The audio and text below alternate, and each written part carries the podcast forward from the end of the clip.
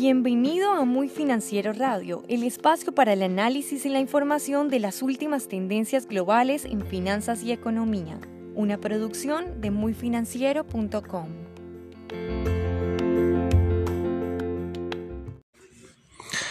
Bueno, esta semana finalmente se reveló el texto de la reforma tributaria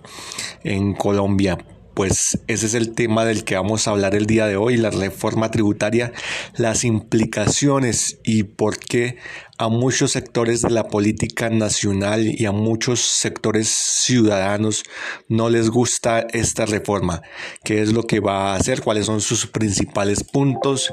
y cómo se podría, cómo puede esa reforma eh, tributaria estructurar la nueva política económica de Colombia. Uno de los puntos más interesantes de esta reforma tributaria es que el gobierno colombiano en cabeza de Iván Duque y de Alberto Carrasquilla, el ministro de Hacienda, parecen, según el economista de la Universidad Nacional, eh, Andrés Mejía, parecen que han em, tomado las banderas de la izquierda colombiana frente a um, una posibilidad de que la izquierda colombiana llegue a las elecciones, a la presidencia en el 2022, el gobierno está enfocándose, su reforma tributaria la está enfocando en la sostenibilidad de los programas sociales. En este sentido, uno de los puntos fundamentales de esta reforma tributaria es la puesta en marcha del ingreso solidario, de, este, de esa transferencia monetaria a los más pobres, a las personas que viven en pobreza extrema, como un ingreso permanente, un subsidio permanente. Entonces, pues el, Centro Democrático está tratando de reestructurar la economía nacional, reestructurar el, el, sistema fiscal para poder seguir dando esos beneficios, esto probablemente con fines electorales, aunque también dice Andrés Mejía que puede ser con fines, eh, que puede ser una evaluación que se ha hecho técnicamente, pues a nivel internacional eh, los analistas financieros e incluso el mismo Fondo Monetario Internacional y el Banco Mundial han hecho mucho énfasis en la necesidad de una fiscalidad más progresiva que ayude a las, a las familias más pobres y a los sectores más pobres de la sociedad a superar las condiciones de pobreza. Entonces, como un primer elemento de esta reforma tributaria, tenemos un fuerte componente social con el ingreso solidario y la devolución del IVA, lo cual eh, explícitamente le quita las banderas o le está quitando las banderas sociales a la izquierda colombiana. Eh, ahora, más adelante, veremos cuáles son las críticas que se le hacen a esta reforma, pero en un primer momento sí podemos ver que estas transferencias son el eje, uno de los ejes fundamentales de la reforma y pueden tener tanto fines técnicos para el crecimiento económico, aunque también fines políticos. En la presentación de esta reforma tributaria se destaca el hecho de que no se incluyó la propuesta de la ANDI de desmontar las exenciones programadas al sector productivo, a las empresas, eh, que en la anterior reforma tributaria se habían programado para el, el 2021 y el 2022 con estas extensiones tributarias, el impuesto de renta a las empresas quedaría alrededor del 30%, que anteriormente este impuesto estaba en el 32%, pero el gobierno colombiano no ha acogido a, esta propuesta de, la ANDI. Eh, acogiéndose a la recomendación de expertos tributarios de, las buenas prácticas, buenas prácticas entre comillas, a nivel internacional, de reducir los impuestos a las empresas. En este sentido, pues ahora el gobierno colombiano siguiendo la carrera internacional hacia la baja, está reduciendo los impuestos, buscando eh, un mejor desempeño y una mejor, un mejor atractivo para las empresas de, eh, la región y a nivel internacional para que localicen sus operaciones en Colombia. Eh, entonces, en este sentido, pues ahora la, la, carga tributaria pues no recaerá tanto sobre las empresas, se le hace como una especie de, alivio. También hay alivios fiscales eh, en, el sentido de que se generan mayores incentivos para que se contrate personas que estaban desempleadas, mujeres mayores de 40 años, eh, para que se contrate personas que, tienen problemas de discapacidad. Hay toda una serie de incentivos a las empresas con el fin de mejorar la competitividad. Entonces, en este, en este sentido, la reforma es... Beneficiosa para las empresas y pues no tiene en cuenta pues esta, este, esta propuesta de, la ANDI de mantener los impuestos a las empresas que se han mostrado pues ellas como solidarias extraordinariamente en este momento de crisis y ahora veremos a quienes les sobre, sobre quienes recaerá la mayoría de los impuestos de esta reforma. La reforma tributaria ha recibido críticas por parte de la izquierda y también de sectores del centro y la derecha porque coloca la mayoría de la carga tributaria sobre las personas naturales. El eje de esta reforma tributaria son dos elementos eh, centrales. En primer lugar, el IVA, eh, colocándole IVA a los servicios públicos para los estratos 4, 5 y 6, y también desmontando algunas... Eh, exenciones del IVA. Eh, ahora algunos productos pasan del régimen de exentos a excluidos, lo cual significa que no se cobra el IVA eh, digamos, a los productos como tal, sino a los insumos que se usaron para fabricar estos productos, con lo cual se incrementaría el costo de, vida de los colombianos eh, y encarecería un mínimo de, en un mínimo el 5% los productos de la canasta familiar, según varios gremios. Entonces, este es un golpe para los consumidores, para la clase media, el pasar los, el IVA de ciertos productos de, en un régimen de exentos, ahora sí pasa a excluidos. Y también el otro eje de la reforma pues es el impuesto a la renta para los asalariados, para las personas que tienen ingresos desde 2.400.000 pesos y desde el 2023 para las personas que tienen ingresos desde 1.600.000. Entonces pues eh, la gran mayoría de los impuestos caerán sobre sobre la clase media también hay impuestos a las pensiones para, digamos, pensiones de clase media, personas que ganan 4 millones 800 mil pesos y que pues, eh, digamos, también se sentirán afectadas. En este sentido, lo que se hace eh, es llamar a la solidaridad eh, para con los más pobres. En el primer, en la primer segmento dijimos que pues este, esta reforma tiene un fuerte componente social que es el ingreso solidario y la devolución del IVA a las familias más pobres. Eso evidentemente es algo que tendrán que pagar las clases medias y pues las clases medias se están sintiendo golpeadas, afectadas. Muchos están llamando a un paro nacional este 28 de abril porque pues consideran que eh, los impuestos, si van a ser progresivos, deberían también recaer sobre los más adinerados y no solo sobre los más pobres. Ahora bien, hay que mirar eh, en qué sentido también hay impuestos a los más ricos, a los, a los, a los sectores más pudientes de la sociedad y si efectivamente la reforma es, digámoslo así, injusta con la clase media. Eh, a ver qué, qué tan proporcionales son esas cargas tributarias y si se podrían equilibrar de una mejor manera. Pero pues este es el elemento eh, central de esta reforma también. Uno de los elementos centrales es eh, la mayor tributación que ahora tendrán que enfrentar las clases medias a nivel nacional. Haciendo un análisis de, de esta reforma tributaria, es cierto que no le va a gustar mucho a tanto a dos sectores principales como a los libertarios, a los liberales, así como a, lo, al, a las clases medias que tienen como una concepción social de la movilidad, de la movilidad social que les permita tener mejores niveles de vida. Porque la clase media considera eh, que le están brindando muchos subsidios a los pobres y que los pobres vienen detrás mejorando sus niveles de vida poco a poco, mientras que ellos se ven de cierta forma estancados en su nivel de vida. No ven una mejora real en, en su estatus de vida. Y los libertarios, por su parte, creen que eh, el gobierno se ha vuelto en alguna forma derrochador eh, e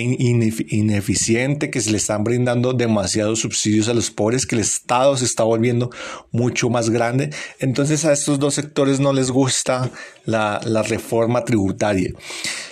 Hasta cierto punto es entendible las objeciones de la clase media, porque si se le colocan demasiados impuestos a la clase media baja, la movilidad social de este sector va a ser prácticamente nula. Entonces habría que revisar bastante bien cuáles son los impuestos que recaerán sobre la clase media baja y si efectivamente obstaculizarán su ascenso social, su, su movilidad y su capacidad de mejorar sus niveles de vida. Eh, otro de los aspectos a considerar es que cuál es el modelo de sociedad que queremos. Si queremos una sociedad realmente solidaria que apoya a, los sectores más desfavorecidos de la sociedad y quién va a pagar eso. La clase media considera que ese costo debería imponérsele a los más ricos de la sociedad, a las grandes empresas, pero por cuestiones de, competitividad y también por ideología política, por una ideología neoliberal, eh, se ha determinado que, quienes deben pagar ese, ese estado de bienestar colombiano sean las, los sectores de la clase media, porque pues se considera al rico, al empresario como el héroe de la sociedad, aquel que genera empleos, aquel que genera desarrollo, aunque esto pues también es bastante cuestionable. Finalmente vemos que la reforma tributaria es un reflejo del escenario internacional en el que entidades como el Fondo Monetario Internacional han llamado a que las naciones coloquen impuestos a aquellos que son más acaudalados en la sociedad, aquellos que tienen más fuente de riqueza y a que el Estado desarrolle una política fiscal más activa. Como dice Andrés Mejía en su columna de revisión eh, de la reforma fiscal de la reforma tributaria en la página web Descartes en Bata. Em, hay unos elementos también que se deben considerar y, y es precisamente es este hecho de que la reforma tributaria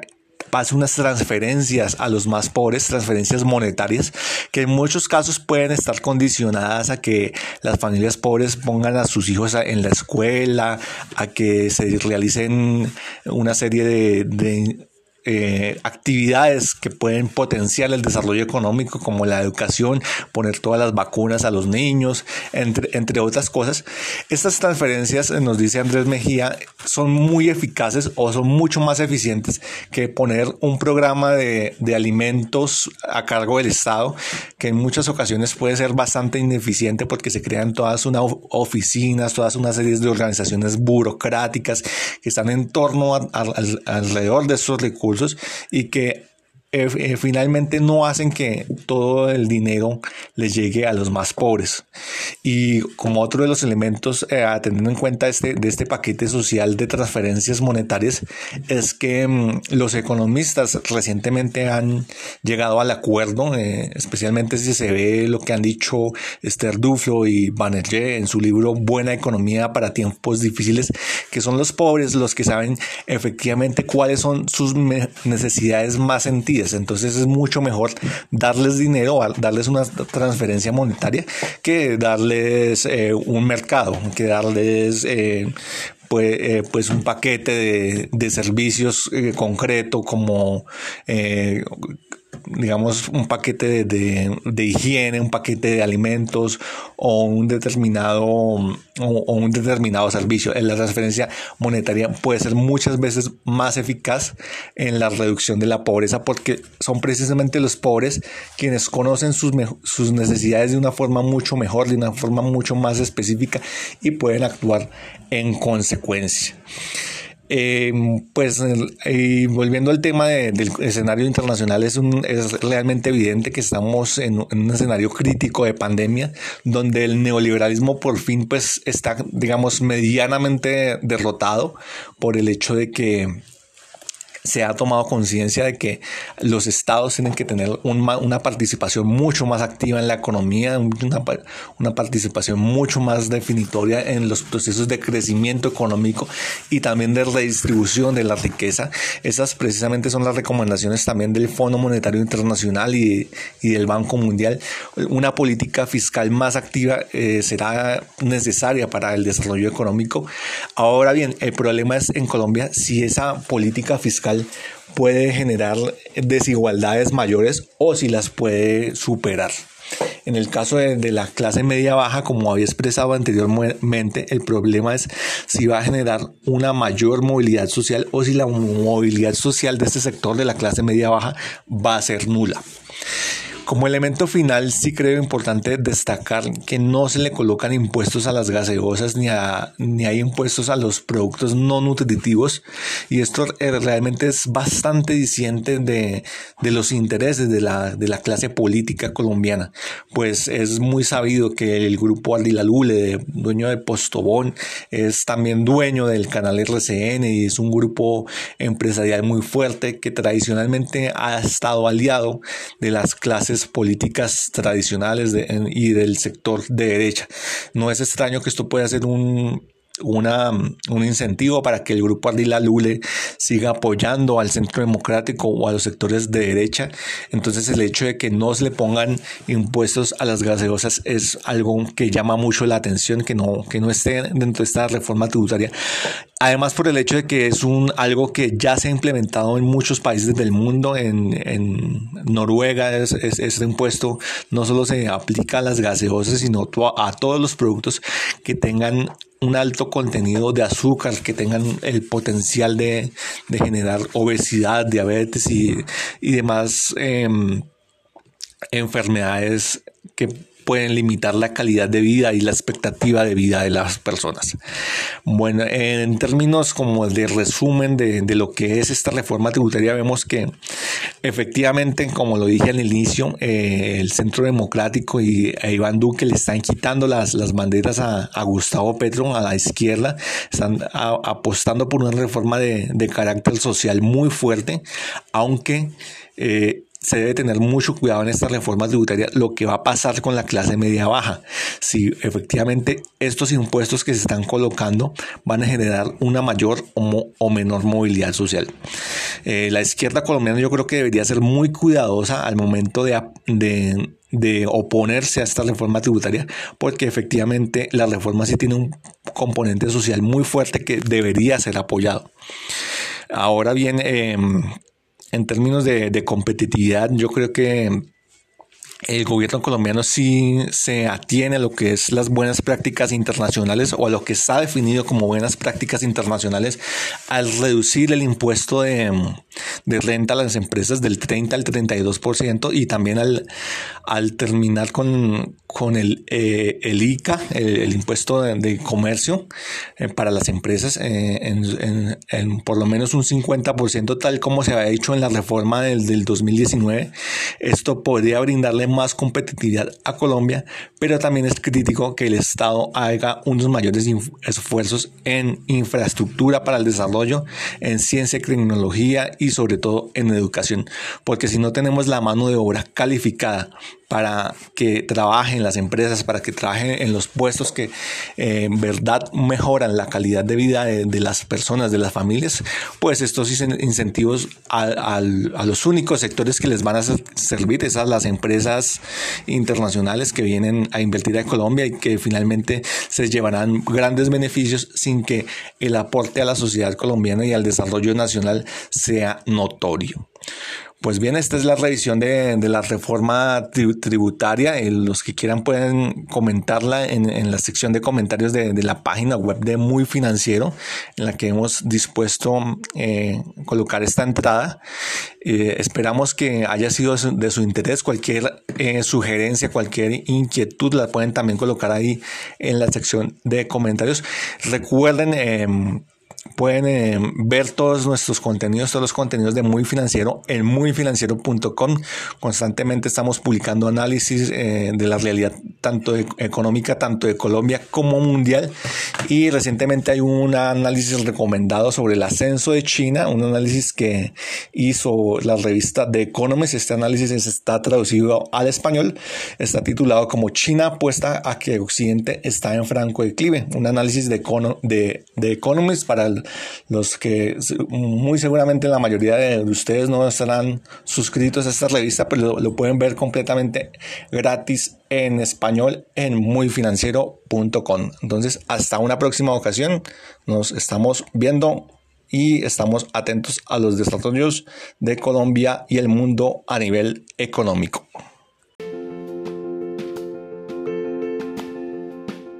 Este ha sido un episodio más de Muy Financiero Radio. No olvides compartir este podcast con tus contactos. Encuéntranos en Facebook, Twitter y Pinterest como Muy Financiero y en nuestra página web como muyfinanciero.com. Te esperamos en una próxima ocasión con los contenidos más relevantes y los debates que marcan tendencia en el mundo económico.